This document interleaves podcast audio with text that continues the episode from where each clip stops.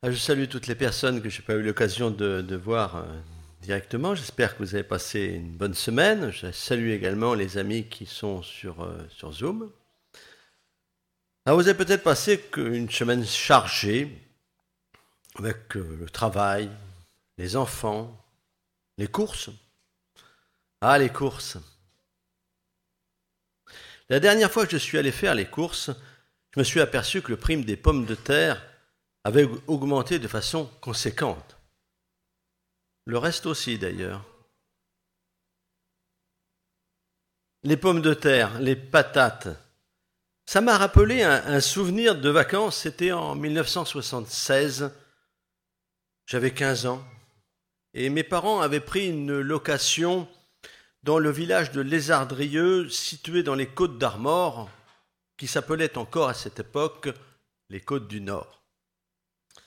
Juste à côté de notre lieu de résidence, dans un petit champ, un vieux monsieur, qui me paraîtrait beaucoup moins vieux aujourd'hui, était assis sur une sorte de motoculteur et procédait à l'arrachage des pommes de terre. La propriétaire du logement nous suggéra de récupérer des pommes de terre qui n'avaient pas été ramassées, trop petites, abîmées. Donc avec nos parents, avec mes parents, nous avons donc rempli deux grands seaux de précieux tubercules. Une sorte de glanage de pommes de terre.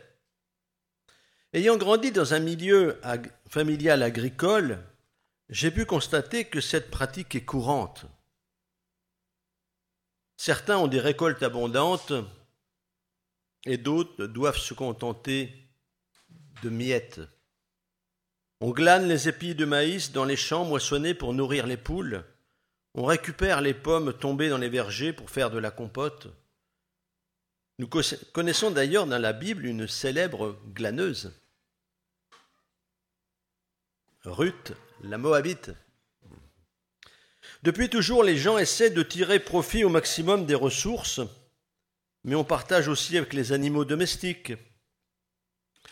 Dans une ferme, les restes de nourriture servent à convectionner la soupe des chiens, sont distribués aux poules, aux cochons. Les déchets servent à fabriquer le compost. Mais la logique des bénédictions de Dieu ne s'arrête pas là. Nous avons des pruniers de différentes variétés. Il y a des années de disette et il y a des années d'abondance. Lors de ces années favorables, nous faisons des conserves, des réserves dans le congélateur ou encore des confitures. Et des confitures. Nous distribuons des, fruits aux proches, mais souvent il en reste. Et il en reste beaucoup. À un moment donné, cela me tracassait un tel point que j'en ai parlé au Seigneur. Mais qu'est-ce que je peux faire de toutes ces prunes, Seigneur? J'en ai donné autour de moi. J'ai fait des confitures, mais des confitures, j'en ai un plein, un plein sous-sol. le Seigneur m'a ouvert les yeux. Il m'a fait comprendre que les hommes ne sont pas les seuls bénéficiaires. Les oiseaux, les insectes, les rongeurs veulent aussi leur part. Il faut partager avec tout le monde. Il faudra d'ailleurs que j'explique ce principe aux deux gros pigeons qui ont mangé toutes les figues. Jésus, qui côtoie les paysans de son époque, connaît bien tous ces principes de solidarité. Il s'en sert notamment lors de sa rencontre avec cette femme, cette femme dont il est question dans le passage que nous venons de lire, que Laurence vient de nous lire, une histoire de petits chiens et de miettes. Jésus va sur le territoire de Tyr et Sidon, le Liban actuel. Alors j'ai toujours du mal à comprendre la logique de Jésus dans ses déplacements, et il est vraisemblable qu'il parcourt de nombreux kilomètres juste pour voir une personne. Nous avons entendu ce récit rapporté par Matthieu. Reprenons un extrait de cet épisode raconté cette fois par Marc. Marc, au chapitre 7, à partir du verset 24, Jésus partit de là et se rendit dans le territoire de Tyr. Il entra dans une maison et il ne voulait que personne ne le sache, mais il ne put rester caché. Une femme dont la petite fille était possédée par un esprit impur entendit parler, parler de Jésus. Elle vint aussitôt se jeter à ses pieds. Cette femme était grecque, née en Phénicie de Syrie elle priait Jésus de chasser le démon hors de sa fille. Alors si nous faisons un, rappel des événements précédents, qui sont avant ce passage, le récent, débat avec les pharisiens de Jérusalem a redéfini le concept de pureté, un peu trop axé sur une extériorité des traditions pharisiennes. De son côté, Jésus met en avant la disposition du cœur du croyant juif pour un meilleur souci du prochain dans le respect des commandements de Dieu. Mais pour les juifs, les païens sont impurs. C'est pour cette raison que beaucoup de juifs évitent le contact avec le monde païen, de tous ces gens qui ne suivent pas les commandements. Le débat est lancé le royaume du Père est-il réservé aux seuls enfants d'Israël? Certainement que ce n'était pas clair non plus pour les disciples. La rencontre de Jésus avec cette femme va éclairer le point. Marc parle d'une syro-phénicienne et Matthieu d'une femme cananéenne. Les deux expressions semblent anachroniques, dépassées pour ce premier siècle, comme si on, qualifiait aujourd'hui un citoyen français de gaulois ou de franc. Avec ces termes désuets, les évangélistes veulent qualifier la femme d'une manière particulière. Marc insiste sur son identité étrangère, hors de Judée, et sur sa mauvaise réputation. Dans le langage populaire, syro-phénicien peut désigner un usurier ou encore un client des prostituées. Il s'agit donc sans doute d'une expression assez méprisante. En qualifiant cette femme de cananéenne, Matthieu insiste ici sur son identité religieuse idolâtre. Les Cananéens, au temps des patriarches, sont liés au dieu Baal et à d'autres divinités, entraînant souvent les fils d'Israël à renier leur fils unique leur Dieu unique, pardon. En usant du mot cananéenne, Matthieu force le trait pour exprimer la séparation entre Israël et les nations, entre juifs et non-juifs. Alors il y a dans la version de Matthieu beaucoup d'autres différences avec celle de Marc. Le seul vocabulaire commun concerne majoritairement le dialogue direct entre la femme et Jésus. Plus que Marc, Matthieu va insister sur le refus catégorique initial de Jésus à l'encontre de la femme païenne. Ce qui explique sans doute la réaction de rejet immédiate des disciples. On ne va pas perdre son temps avec cette femme.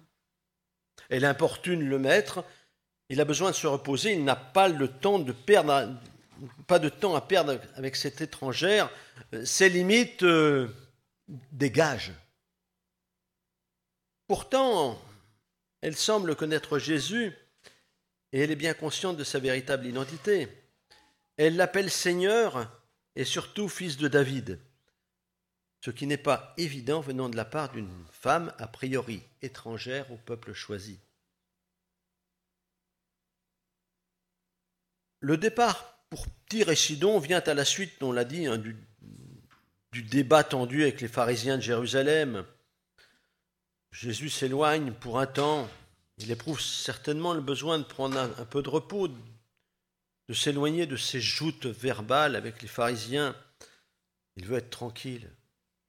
Il est vraisemblable que ses opposants ne viendront pas l'importuner dans cette région mal considérée pour des Israélites. Il nous est dit, il entra dans une maison et il ne voulait que personne le sache mais il ne put rester caché. Jésus a peut-être aussi besoin de recharger ses batteries. de passer du temps calmement avec son père. En ce, territoire de Tyr et de Sidon, nous ne sommes pas seulement à l'étranger vis-à-vis de la Galilée, mais en territoire païen, symboliquement cananéen. Normalement, il n'est pas connu. Il veut rester incognito. Mais c'est sans compter avec cette femme qu'il implore pour qu'il puisse guérir sa femme. Au premier abord, cette rencontre est surprenante. Jésus ne passe pas, comme à son habitude, pour aller au-devant des gens. Alors j'ai envie de dire de façon humoristique que Jésus n'est pas en service. Pourtant, cette femme va l'interpeller de vive voix avec des termes liés à la foi. Seigneur, fils de David. Elle ne s'adresse pas à un faiseur de miracles, un Galiléen célèbre de passage en ville. En Jésus, elle reconnaît l'identité juive et salvatrice du Messie. Il est donc vraisemblable qu'elle a déjà opéré un cheminement avec Dieu. Elle a peut-être bénéficié du témoignage d'un proche. Le récit de Matthieu met en premier cette reconnaissance du Dieu d'Israël. La femme cananéenne représente cette venue de gens des nations à la foi d'Israël, mais par un chemin nouveau, celui du Christ. Ainsi, la femme demande en premier non pas la guérison de sa fille, mais d'être reconnue par son Seigneur dans le même style que les psalmismes. Aie pitié de moi, Seigneur. Elle demande à être considérée, elle aussi, comme une enfant de Dieu. En faisant cette euh, demande, la femme associe le salut divin à la personne même de Jésus. Elle implore sa pitié, elle le supplie de prêter attention à elle, de ne pas passer en l'ignorant. Elle glane désespérément quelques miettes de bénédiction. Ses cris et son appel à l'aide rejoignent ceux entendus précédemment de la part des fils d'Israël à destination de Jésus connaissez le passage sur la guérison de deux aveugles dans Matthieu 9 au verset 27. Comme Jésus passait plus loin, deux aveugles le suivirent en criant Aie compassion de nous, fils de David. Puis deux autres aveugles à Jéricho. Matthieu 20, verset 29. Lorsqu'ils sortirent de Jéricho, une grande foule le suivit. Deux aveugles assis au bord du chemin entendirent que Jésus passait, ils crièrent Aie compassion de nous, Seigneur, fils de David. Lors de l'acclamation à Jérusalem, dans Matthieu 21, verset 14, des aveugles et des infirmes s'approchèrent de lui, dans le temple il les guérit. Mais les grands prêtres et les scribes s'indignèrent à la vue de ces choses étonnantes qu'il avait faites, et des enfants qui criaient dans le temple Hosanna pour le fils de David. Mais là, ce cri-là, il est différent. C'est un cri de foi venant d'une femme qualifiée de cananéenne. Cette femme a une enfant qui est tourmentée par le démon. Elle est convaincue que Jésus peut délivrer sa fille de cet esprit maléfique. La femme reconnaît donc en Jésus le Messie, le Sauveur, celui qui peut faire des miracles. Alors le second élément qui peut nous surprendre, c'est que Jésus ne répond pas favorablement à cette femme, du moins dans un premier temps. Ce refus en apparence est même double. Il y a d'abord son silence, puis une réponse clairement négative suite à l'intervention des disciples exaspérés. Jésus met fin à sa demande. Ma mission est destinée à la seule maison d'Israël. La sentence semble définitive. Ce n'est pas évidemment l'aptitude habituel de Jésus. C'est un peu comme s'il joue un rôle, qu'il mime un comportement, qu'il veut interpeller son auditoire et notamment ses disciples. Mais après tout, cette remarque nous rappelle l'envoi des douze à qui Jésus ordonnait, Matthieu 10, verset 5, Ne prenez pas le chemin des païens et n'entrez pas dans une ville de Samaritains, allez plutôt vers les brebis perdues de la maison d'Israël. Les fils d'Israël sont donc les premiers destinataires du royaume, du moins en ses débuts. Cependant, les circonstances sont maintenant différentes. Jésus et ses disciples sont, à cause peut-être des pharisiens, en territoire païen. Et d'une certaine manière, ce n'est pas Jésus qui va vers cette femme, mais c'est bien elle qui vient à lui dans la foi. Les normes sont un peu bousculées. Pour autant, cela ne répond pas à notre étonnement vis-à-vis du refus de Jésus. Serait-il indifférent au sort de la mère et de la fille, au motif de leur origine? Si Jésus a franchi les frontières, le royaume de Dieu est-il resté en Galilée Ou destiné aux seuls juifs de son temps? Le récit est évidemment pédagogique. Il nous choque pour nous rendre encore plus attentifs à cette question. Il faut sans doute nous rappeler le passage précédent sur la pureté.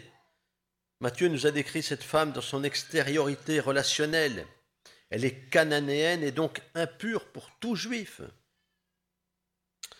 Mais son intervention insiste sur la sincérité de sa foi, sa disposition intérieure qui vaut mieux que toutes les ablutions. Vis-à-vis de Jésus, elle montre même plus de foi que les pharisiens et les scribes de Jérusalem. Mais ce que nous n'avons pas et ce que je n'arrive pas à reproduire, c'est le ton employé par Jésus, le regard de Jésus, sa gestuelle. Tous les aimants qui incontestablement vont inciter la femme à persévérer dans sa démarche, comme l'écrit justement Roberto Badenas, Jésus ne laisse personne indifférent. Toutes les rencontres avec Jésus sont décisives. Ce dialogue qui s'engage va permettre encore de montrer combien désormais la foi au Messie d'Israël dépasse bien les frontières. Donc je reprends Matthieu 15. Mais elle vint se prosterner devant lui en disant Seigneur, viens à mon secours.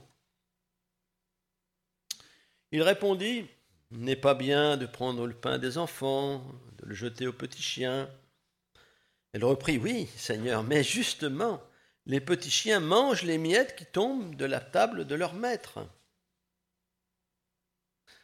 Jésus répondit, Femme, ta foi est grande, que tout se passe pour toi comme tu le veux. Et à l'heure même, sa fille fut guérie.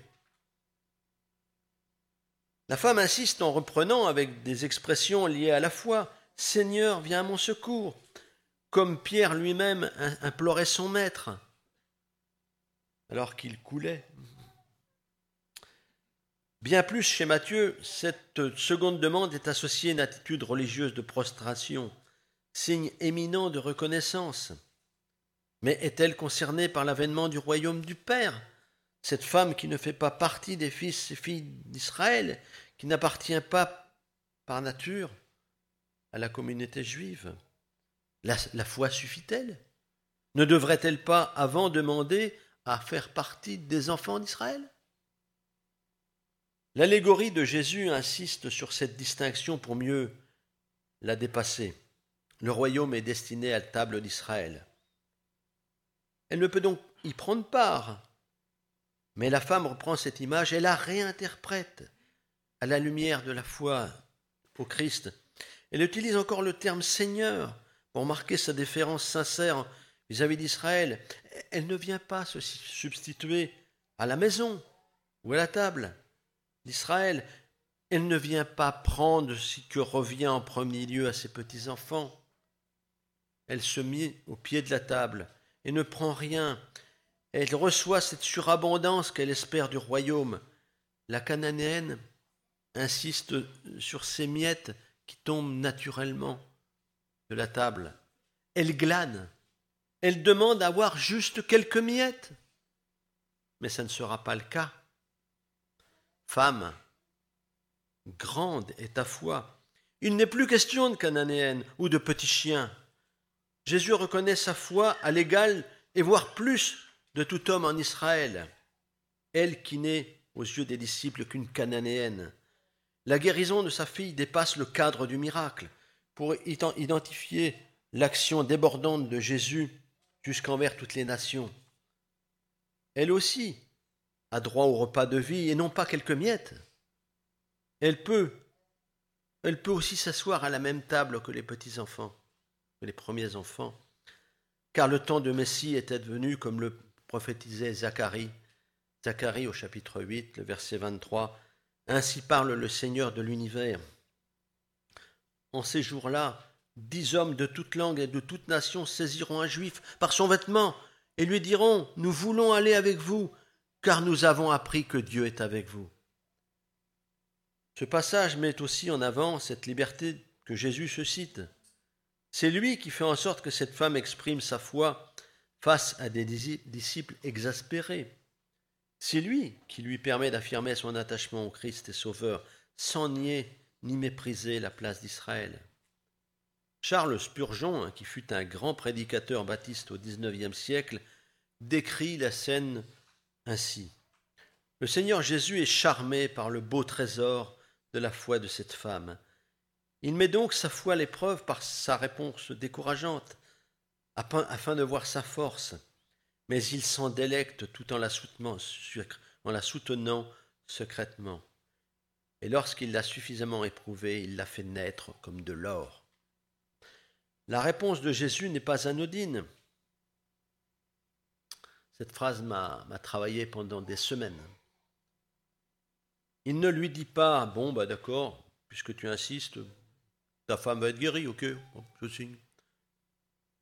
Je t'accorde exceptionnellement une faveur, une miette de bénédiction. La réponse de Jésus est extraordinaire et inattendue. Que tout se passe pour toi comme tu le veux. Ce qui, veut dire sans doute que la guérison de sa fille n'est pas la seule attente de sa femme, et que la conséquence de sa démarche, de sa foi, va bien au-delà. Que désormais sa vie ne peut plus être la même. Ah, c'est une belle histoire. C'est une histoire qui se termine bien, et nous aimons bien les histoires qui se terminent bien. Mais pour autant, qu'est-ce que nous pouvons en tirer comme enseignement personnel? Ah, déjà, je reste interpellé par cette réponse de Jésus. Hein. Nous avons l'habitude de prier pour des sujets précis et limités, guérison, conversion, une réussite à un examen d'embauche, un examen? En fait, nous demandons des bénédictions ponctuelles.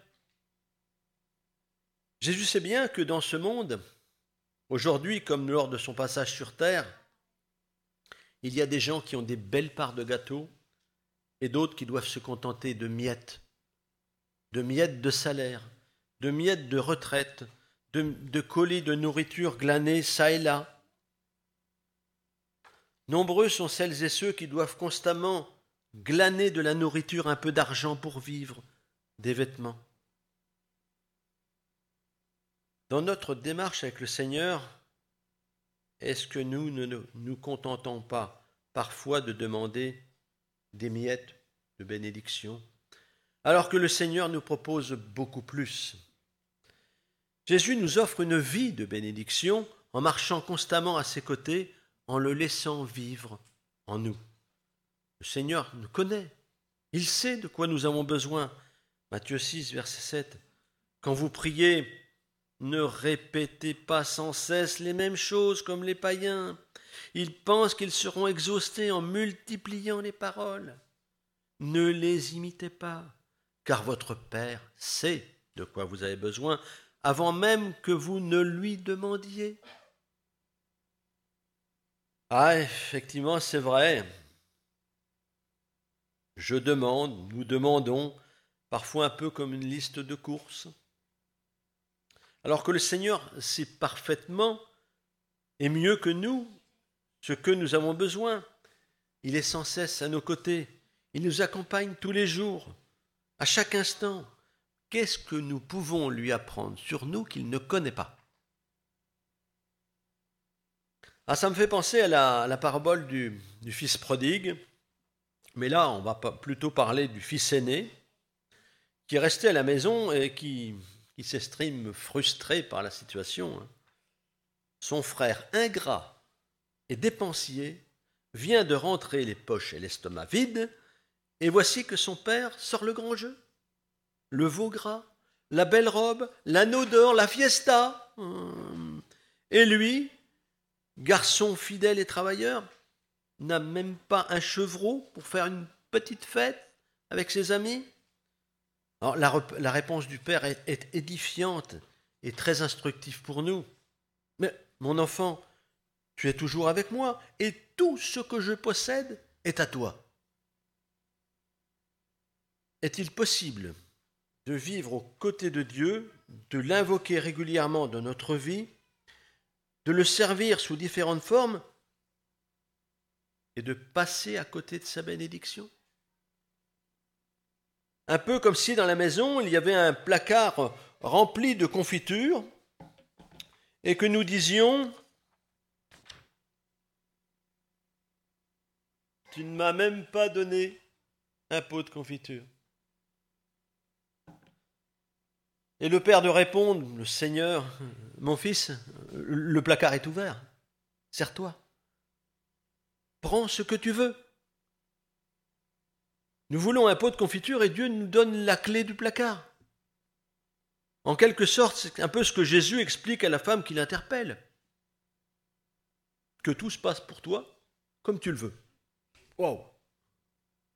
Il s'est passé quelque chose dans la vie de cette femme, un peu comme si elle avait fusionné avec Jésus. Les deux volontés sont en accord. Nous sommes à l'opposé des conceptions habituelles. Ordinairement, nous disons Seigneur, que ta volonté s'accomplisse. Et là, Jésus dit à cette femme que tout se passe pour toi comme tu le veux, ou d'une certaine manière, que ta volonté s'accomplisse. Alors qu'est-ce qui se passe? Alors, ça m'a tracassé. Hein. Cherchez un petit peu dans 2 Corinthiens, chapitre 5, verset 17, des textes que vous connaissez, qu'il faut replacer dans, dans ce contexte. Si quelqu'un est en Christ, il est une nouvelle créature. Les choses anciennes sont passées, voici toutes choses sont devenues nouvelles. C'est ce que vit cette femme. Christ vit en elle comme Christ vit en nous. Alors nous connaissons bien ce mystère, mais vous allez me dire, puisque c'est un mystère, on ne peut pas le connaître. Ça fait partie de tous ces aspects qui nous sont cachés, mais nous y croyons par la foi et la confiance en, notre Dieu, nous en parlions il n'y a pas si longtemps. Tous ces aspects qui sont difficiles à faire comprendre à celles et ceux qui ne reconnaissent pas l'existence de Dieu. Comme moi, certainement, vous vous êtes acharnés à expliquer désespérément le principe créateur de Dieu. Il dit et la chose est. L'éternité, il n'y a pas de commencement, il n'y a pas de fin. La, Trinité, trois personnes en une. La nature de Jésus, il a eu. Oh là, j'ai pas, fait ça. Ouf. Je ferai plus de grands gestes. Hein. La nature de Jésus, il est humain, il est divin. Le mystère de la croix, et ce dernier point, Jésus vit en moi. Ah, ce n'est pas évident euh, dans une conversation avec des amis ou de la famille de dire bah moi vous savez j'ai pas de problème parce que Jésus vit en moi, c'est Christ qui vit en moi. Alors euh, généralement quand votre, emporté par votre enthousiasme vous abordez ce sujet, les gens vous regardent avec des grands yeux tout ronds et progressivement se dessine sur leurs lèvres un sourire béat et compatissant. Mais nous-mêmes, qui l'affirmons et le défendons intellectuellement, est-ce que nous en sommes persuadés? Vraiment persuadés? Christ vit en moi? Je me pose la question pour vous et je vous laisse le temps de vous la poser. Est-ce que Christ vit en moi? Est-ce que tous les jours vous vous dites, Christ vit en moi? Dans son livre de méditation La puissance et la reconnaissance, Joyce meilleur écrit En tant que croyants, nous possédons la vie de Dieu en nous. Nous sommes la demeure, l'habitation de Dieu. Il est indispensable que nous, que nous comprenions bien cette vérité si nous voulons être en communion étroite avec Dieu et vivre dans une relation d'intimité avec lui. Dieu fait sa demeure en nous lorsque nous donnons notre vie à Jésus, que nous croyons en lui comme le seul Sauveur et Seigneur. Comme tel, il commence alors une œuvre merveilleuse en nous par la puissance du Saint-Esprit. Nous pouvons être reconnaissants de ce que Dieu nous aime et qu'il veut faire sa demeure en nous. Dieu a le pouvoir de faire ce qu'il veut et il choisit d'habiter dans nos cœurs. Ce choix ne s'appuie pas sur des bonnes œuvres passées ou futures, mais uniquement sur la grâce, la miséricorde, la puissance et l'amour de Dieu. En tant que croyants en Christ, nous devenons l'habitation de Dieu. Alors, est-ce que je ne réclame pas un pot de confiture au Seigneur en oubliant que le placard est déjà ouvert, à disposition? Est-ce que je ne demande pas des miettes? Si Christ vit en moi, chemine avec moi, est en concertation permanente avec moi, y a-t-il quelque chose dans ma vie qu'il ne connaît pas? Est-ce que je dois lui dire que je viens de passer un entretien d'embauche et que cela est extrêmement important pour moi? Dois-je lui apprendre que je me suis disputé avec un collègue et que cela me contrarie particulièrement? Puis-je lui cacher qu'une fois de plus je suis retombé dans un de mes travers et que je n'en suis pas spécialement fier? Si Christ vit en moi, la réponse sera la même que celle adressée à cette femme qui l'interpelle. Que tout se passe pour, toi comme tu le veux. Le Seigneur pourrait me dire, j'étais présent à ton entretien d'embauche, nous en avons parlé ensemble, je connais ta démarche, j'ai vu ce moment d'emportement avec ton collègue. Je t'avais d'ailleurs prévenu qu'il y avait un risque de brouille. J'étais là aussi quand tu as eu ce moment d'égarement. Je ne me suis pas écarté de toi. Une fois de plus, j'ai pris ta main pour te relever. Je suis là avec toi. Hier, aujourd'hui, éternellement. Que le Seigneur nous bénisse abondamment par sa présence en nous, que nous puissions avoir cette assurance que son désir et que tout se passe pour nous comme nous le voulons, parce que notre volonté est unie à la sienne, parce que Christ vit en nous. Amen.